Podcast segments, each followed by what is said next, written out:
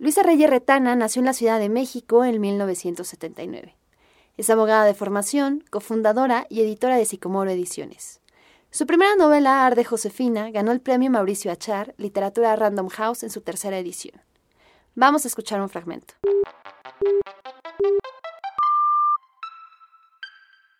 Esto es Primeras Letras, un podcast de letras libres.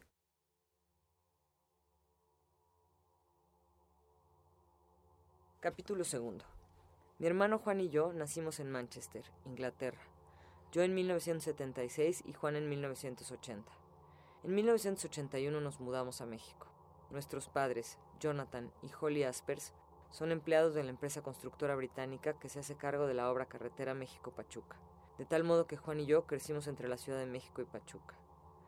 Nuestra casa en Lindavista es grande y fría. A trasluz se ve el polvo suspendido en el aire.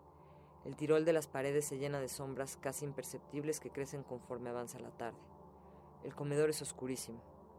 La mesa y las sillas brillan como joyas bajo el polvo. Hay vitrinas en el comedor, en la sala, en la cocina y en los pasillos. En sus repisas descansa una serie de objetos frágiles y sin utilidad aparente. Monos, payasos, mujeres de porcelana o de bronce, libros viejos amarrados con listones, vajillas apiladas y empolvadas, botellas vacías renegridas por el tiempo, bustos sin nariz y sin orejas, óleos con escenas religiosas. Hay cosas parecidas en los baños y en los cuartos. Me pregunto de dónde vienen y para qué son. Nunca salen de sus escaparates, están con llave, como si fueran valiosos y nosotros ladrones. A John y a Holly no les gusta el ruido, pero casi nunca están. Nos cuida la nana Ramona. Nuestra relación con ellos es distante. No tenemos lazos de cariño, no los procuran ni los pedimos. Nos mantienen, nos regañan, nos callan, fuman, beben, leen, hablan estrictamente en inglés. Son obsesivos con sus temas de trabajo y no se esfuerzan por compartirlos con nosotros. No hablan de su vida en Manchester, de sus familias o de su barrio, ni siquiera entre ellos. Da la impresión de que no tienen pasado o que está descartado. Ven lo británico como un sistema de perfeccionamiento y control a través del cual tolerar la vida se afanan en ser estrictos, al grado de reprendernos por comer tacos con la mano, reír a carcajadas o ver telenovelas. Nos consideran ordinarios y vulgares. Si hablamos en español, nos gritan o nos pellizcan. John se pone trajes de tres piezas y se soba los bigotes mientras ve por la ventana, empuñando su reloj de bolsillo y entrecerrando los ojos. Supongo que trata de ver un jardín florido en vez de la calzada ticomán. Holly usa vestidos grises o negros, ceñidos al torso, de cuello alto, mangas ajustadas y falda hasta los tobillos. Se peina con un chongo que le estira la piel de la cara y se abanica con movimientos cortos y ostentosos, censurando todo lo que abarca su mirada. A veces nos llevan a Pachuca y nos encargan con una pareja cuya principal virtud es la de ser ingleses. Pachuca es el mundo de Johnny Holly.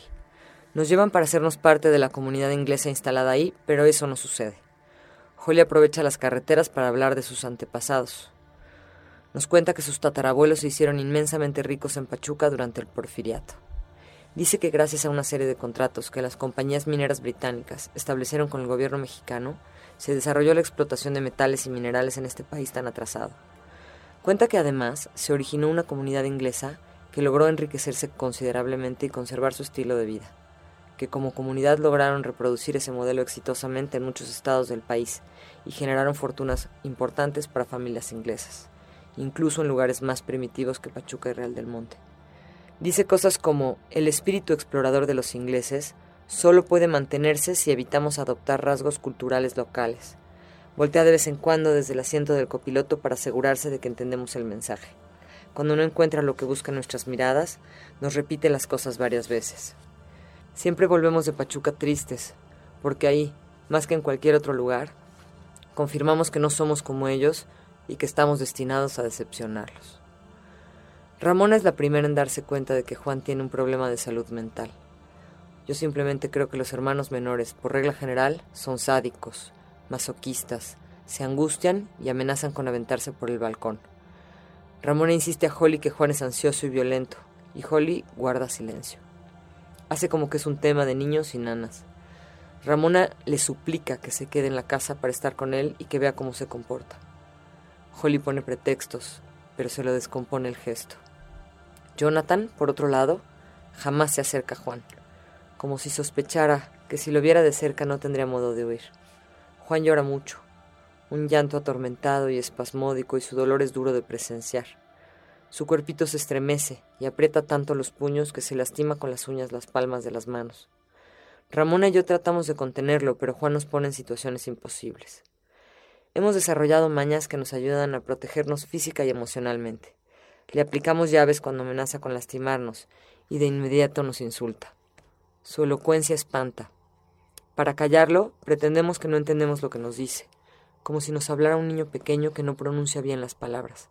Se frustra, grita, llora y eventualmente para de hablar. Una tarde de domingo, Ramona se enferma. John y Holly tienen que hacerse cargo de nosotros.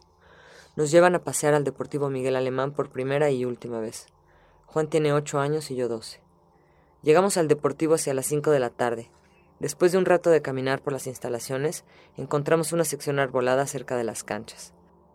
John y Holly se sientan en el pasto, sacan sus cigarros, sus bebidas, sus novelas y se dedican a leer mientras Juan y yo nos damos manotazos y cachetadas y Juan me amenaza con un palo. Holly se enoja, más porque estamos haciendo ruido que por la violencia misma, y le dice a Juan que deje de comportarse como un tarado. Lo llama retard. Volteó a ver a Juan temerosa de su reacción. Los ojos le crecen como globos y cierra los puños. Está reuniendo su furia. Empieza a gritar y a tirar puñetazos. Primero gruñe mostrando los dientes y luego grita. No me insultes, idiota. ¿Quién te sientes? You are the retard. Holly trata de calmarlo y Juan la coge del cuello y aprieta. Se quita un zapato con la otra mano y le pega duro en la cabeza. Holly, incrédula, lo empuja. Retrocede un par de pasos y se pone una mano en la frente, luego en el cuello. Se mira la palma de la mano como buscando una respuesta. Nuestro padre está furioso, regaña a Juan, lo sujeta de los hombros y le grita, le escupe en la cara mientras habla. Juan se zafa y corre a estamparse contra un árbol. Rebota, cae, se para como resorte y sigue golpeándose contra el tronco del árbol hasta que le sangra la cabeza. Trato de aplacarlo, me pega, se tira al piso y grita, Muérete idiota, muérete idiota, muérete idiota. Me acuesto a su lado y le hago una llave que le impide usar los brazos. Tira patadas y alaridos. Su boca burbujea de rabia y el gesto se le vuelve un grito sordo de cólera y frustración. La fuerza cede su lugar al dolor. Nos quedamos unos minutos en esa posición. Lo veo. Tiene la cara roja, monstruosa, deformada. Ya no puede emitir sonidos. Parece catatónico. Llora largamente entre mis brazos. Percibo el olor a sangre y el cuello de mi vestido se empapa de mocos y lágrimas. Mis padres nos miran atónitos todo el rato. En el coche de regreso a casa, Holly dice, el asunto de Juan se soluciona mañana. Temo que sugiera internarlo en algún lugar lejos de mí. No la conozco lo suficiente. No sé de lo que es capaz. Le pregunto a qué se refiere y me ignora. Odia el desorden, el ruido, las groserías, la irregularidad. Ella y John intercambian miradas tensas que veo por el retrovisor. John le toma la mano y aprieta. Se dicen con gestos algo que no debemos saber. Llegamos a la casa y acompaño a mi hermano a bañarse en su tina. Le lavo el pelo y el agua se pinta de rosa. Burbujas rosas, la cara molida. Juan está apartado de mí y conectado a otra cosa, a un espectro invisible. Lo escucho balbucear y cuando le pregunto qué dice contesta que no, que no le pregunte nada. Le toco con los dedos la herida y aprieto. ¿Te duele? No me contesta. Me veo en el espejo y tengo la boca y el mentón sucios de sangre, como caníbal, no me limpio la cara para hacer escarmentar a los ingleses, pero ya no los veo. Se encierran en su cuarto. Juan y yo cenamos chícharos viendo la tele y nos quedamos dormidos en el sillón. Al día siguiente nos despiertan casi a patadas y nos suben al coche junto con Ramona. Vamos a ver a un psiquiatra inglés en un hospital cerca de Pachuca. En el camino le preguntan a Juan cien mil cosas y me callan si intento contestar en su lugar. Juan está aturdido y contesta sin orden. La carretera parece casi terminada. Holly lo hostiga con preguntas complicadas que Juan no sabe contestar y en su frustración golpea el asiento del piloto con la cabeza. Holly se jala los pelos y mira el techo desesperada. Nunca la he visto reaccionar así.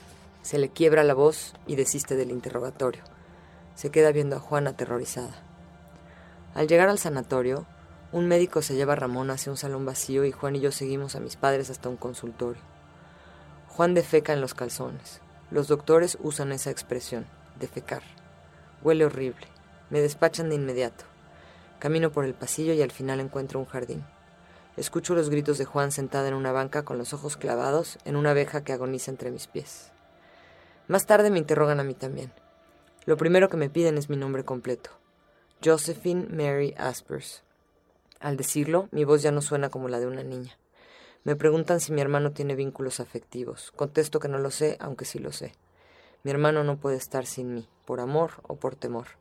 Me da la impresión de que para los fines de su pregunta no es muy distinto lo uno de lo otro. Me preguntan una serie de cosas que tienen que ver con la vida diaria. Contesto lo que puedo. Me dicen que Ramona contestó lo contrario. Me amenazan con internar a mi hermano si no les digo la verdad. No me atrevo a confesar que lo he visto susurrarle al vacío. Los interrogatorios se acaban y regresamos a Linda Vista en el más absoluto silencio. Mi hermano va casi desnudo, salvo por una bata de hospital. Se muere de frío, lo abrazo y lo cubro con mi abrigo. En los días siguientes, Juan se porta peor que nunca avienta cosas, berrea desesperadamente, se arranca la ropa, patea las puertas, nos insulta. Holly lo trata como un perro miserable.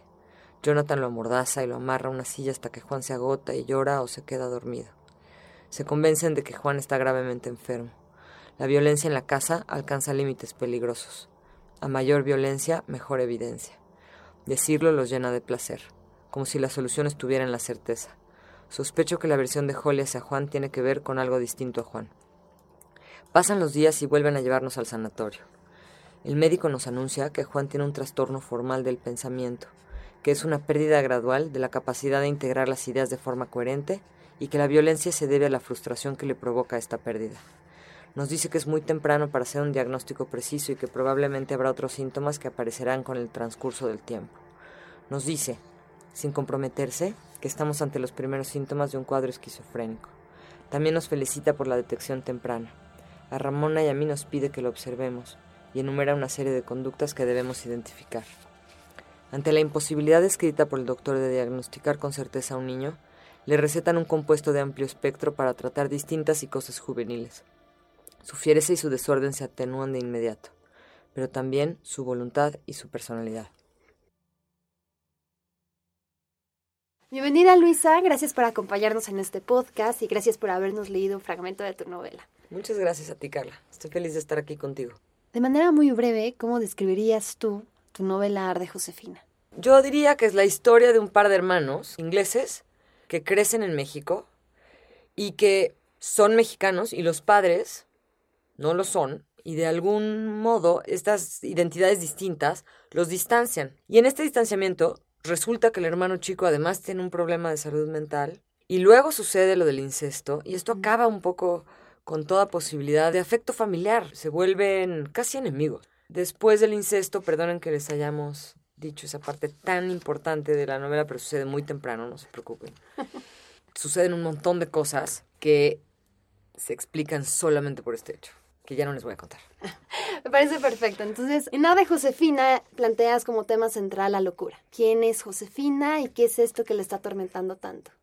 Es un tema central, pero al que hago de lado, porque el tema central es Josefina y de algún modo su propia cárcel. A lo que me refiero con esto es que su hermano está loco, sus padres fueron malos padres, y ella arrastra estos dos circunstancias de su vida como si fueran propias.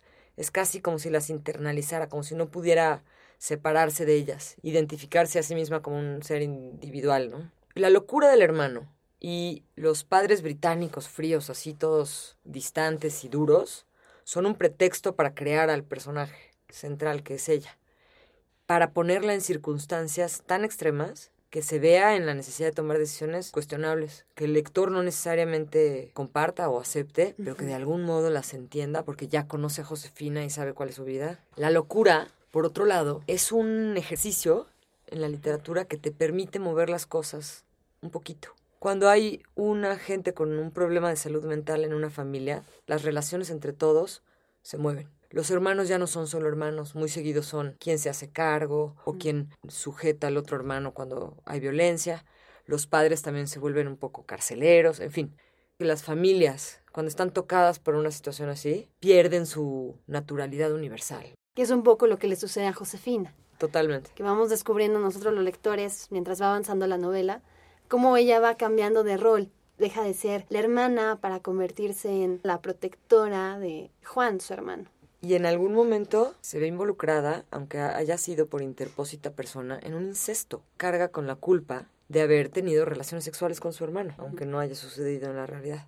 Y eso modifica para siempre su destino y su forma de entenderse a sí misma y de entender la libertad. Y su manera de relacionarse con los demás, ¿no?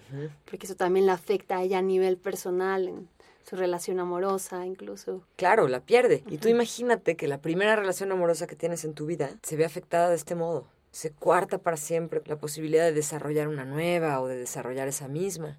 Entonces, entre el momento en el que sucede el incesto y el momento en que ella vuelve a ver a Terry, hay como una especie de elasticidad en ese tiempo. Es como si no hubiera pasado y también como si hubiera pasado absolutamente todo. Entonces esto confunde a Josefina, la lleva inconscientemente a un lugar de su pasado que nunca ha sabido cómo descifrar. ¿De dónde nace esta idea para darle vida a Arde Josefina? Yo un día me levanté y dije, ya tengo que empezar a escribir una novela, pero también la tengo que terminar porque ya me había propuesto 25 mil veces empezar a escribir una novela y lo había hecho, pero no las terminaba porque se me empezaban a salir de las manos, porque me dejaba de interesar el tema. entonces, esa mañana que decidí que iba a empezar y terminar de escribir una novela, fui al hospital inglés de observatorio. Y llegando al hospital, me reciben estas señoras que son unas mujeres que hacen voluntariado, que son inglesas, que se hacen llamar las Pink Ladies. Las observo como un fenómeno, ¿no? O sea, si no eres chilango y no has ido a ese hospital, es más, si eres un extraterrestre y bajas a la Tierra y llegas a ese hospital y dices, pues, ¿qué onda? Porque están estas señoras con, obviamente, acento inglés, de la tercera edad en su mayoría, pero súper bien peinadas, súper orgullosas de su chamba, que tienen un carrito de golf y te muestran las instalaciones y en fin. En cualquier otro día, probablemente no las hubiera observado con tanto cuidado, pero ese día dije, aquí hay, aquí hay algo de donde se puede uno asir para escribir por lo menos un cuento. Y llegando a mi casa, me puse a, a investigar en Google qué rollo con las comunidades inglesas en México. Y entonces ya descubrí Pachuca. Ni la locura, ni los ingleses, ni los hospitales son temas que me hayan interesado antes así de una forma muy brutal. Yo lo que quería hacer era desarrollar un personaje femenino complejo. Entonces cualquier pretexto me iba a servir en ese momento. Sí, se juntaban todos los factores para darle vida a Josefina. Exactamente. Ahora que estamos tocando este tema, me gustaría que me platicaras sobre la estructura, porque es muy interesante cómo está dividida tu novela. Ahorita nos leíste un capítulo de la infancia de Josefina y de Juan, pero está conjugado en un tiempo presente. Y cuando hablas de situaciones que ya son más recientes, actuales, están conjugados en tiempo pasado. Ajá. Es muy interesante esa transición de tiempos que haces, pero quería preguntarte por qué decidiste jugar con los tiempos. Yo tenía ganas de escribir algo que sucediera en poquitos días, que sucediera rápidamente, ¿no? Una de estas historias que se desarrollan como bolas de nieve. Y entonces empecé por el presente, describiendo cómo llega Josefina al sanatorio a buscar a su hermano y le dan esta noticia de que su hermano embarazó a otra paciente, en fin. Y ya más o menos avanzada en ese capítulo, me doy cuenta que necesito un poquitín de pasado y no sabía muy bien cómo ir a él sin distraer al lector, sin hacerlo un poco aburrido. Entonces abrí otro documento y me puse a escribir el pasado como si fueran dos libros distintos y lo llevé a mi taller de escritura en el claustro con Felipe Soto Viterbo, que fue muy buen taller, que disfruté mucho. Y él, así lo vio con mucha claridad, me dijo, a ver, ¿por qué no escribes el presente en pasado y el pasado en presente? Y veamos qué sucede. En cuanto me dijo eso y lo llevé a cabo, ya, algo engranó y empezó a funcionar y ya no, no, no regresé al taller, tengo que confesar.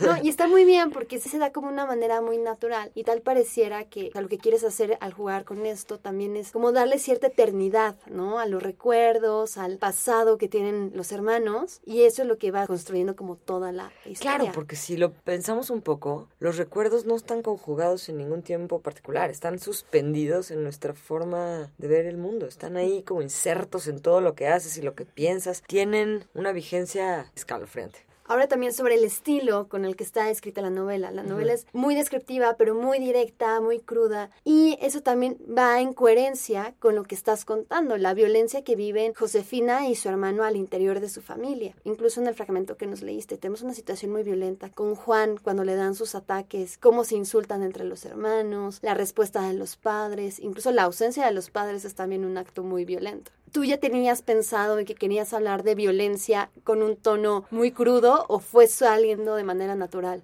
Fue saliendo de manera natural. Lo fui entendiendo mientras escribía. Y esto, si bien no es un diario, es una sola narradora, en el pasado y en el presente, que está hablando como si fuera una voz interior, que nos está narrando sin tapujos y sin tratar de maquillar los hechos. Y esta técnica de hacer frases cortas, muchos puntos y seguidos, ayuda mucho a la velocidad y la eficiencia. Al interior de la familia Asper se ocultan como muchos secretos. ¿Crees tú que cada familia es una especie de infierno que está esperando por arder?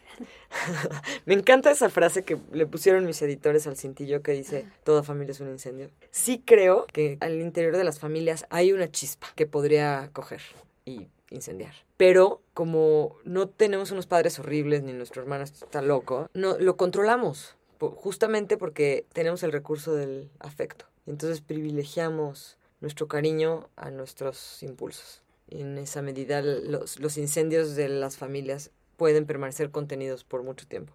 Ahora también tenía una pregunta sobre el título, porque originalmente cuando ganas el premio se llamaba Nos vemos en Infiernillo y al momento de ya publicarlo se llama Arde Josefina, que parece un gran título, la verdad, pero sí quiero preguntarte qué fue lo que pasó, por qué decidieron este cambio. Al jurado y a los editores no les convencía mucho Nos vemos en Infiernillo porque les parecía que no reflejaba el espíritu de la novela.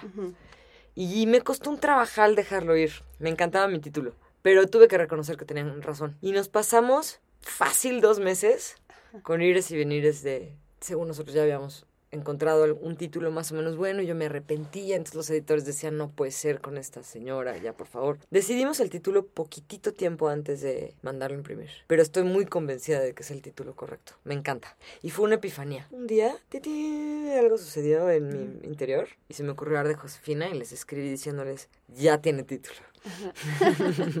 y además, sí resume muy bien el espíritu de la novela, justo lo que habíamos platicado, la relación que tiene Josefina con el fuego, que incluso también coincide con eso que se de las frases cortas, de ser como tan directo y tan puntual. Creo que lo engloba muy bien. Ah, pues muchas gracias. Vamos a platicar un poquito acerca de tu carrera, porque bueno, tu formación no tiene mucho que ver con la literatura, pero tú has dicho que desde pequeña te dedicabas a escribir, que querías escribir una novela, que ibas a talleres de novela. Entonces, ¿en qué momento una abogada decide sentarse a escribir. Yo cuando terminé la prepa entré a la carrera de filosofía en la UNAM, pero se fue a huelga.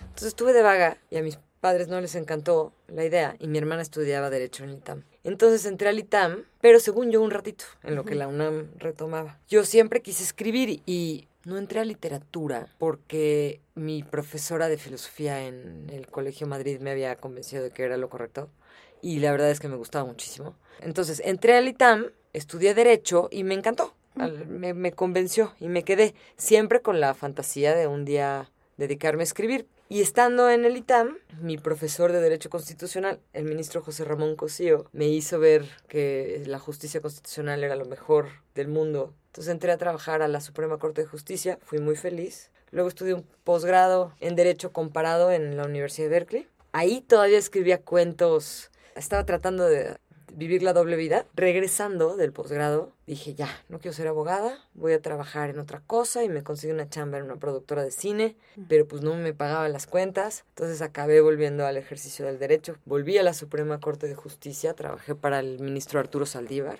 que fue pues un trabajo absolutamente espectacular. Pero en vez de que empezara en ese momento de mi carrera, se terminó, porque lo que me di cuenta es que no quería no quería trabajar en la corte ni quería dedicarme a derecho, quería escribir. Pero después de tanta chamba, estaba, me costó mucho trabajo pues confesarlo. Primero a mí misma, luego al ministro, a mis padres, en fin. En 2011 renuncié y abrí esta editorial con mi socia María Álvarez que se llama Sicomoro Ediciones para hacer libros de arte y de cocina, que la verdad es el mejor trabajo que he tenido. Y ahí siento que encontré el espacio mental adecuado para creérmela. Y, también, por supuesto, el tiempo. En la corte no puedes ir a la cena de Navidad.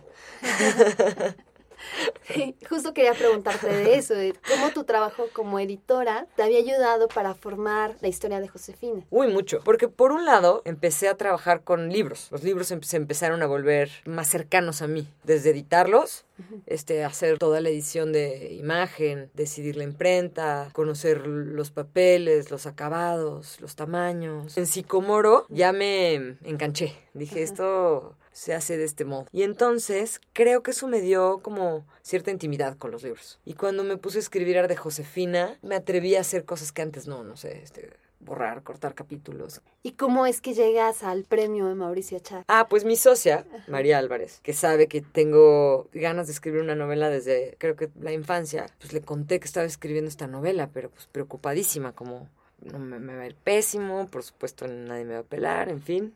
Y ella me dijo, ah, por cierto, vi un flyer en Facebook de un premio que se llama Mauricio Achar, ¿por qué no le echas ojo? Y me lo mandó por Facebook. Entonces ya abrí las bases, lo analicé y dije, este premio está espectacular, yo quiero. Pero pon tú que faltaban eh, dos meses para el término. Entonces pues me puse la pila, terminé de escribir, lo usé de pretexto para terminar y lo sometí por disciplina. Dije, bueno, si ya voy a escribir, me voy a atrever. Pero no con, la verdad, no con la esperanza de ganar, más bien con la esperanza de empezar y que lo gano.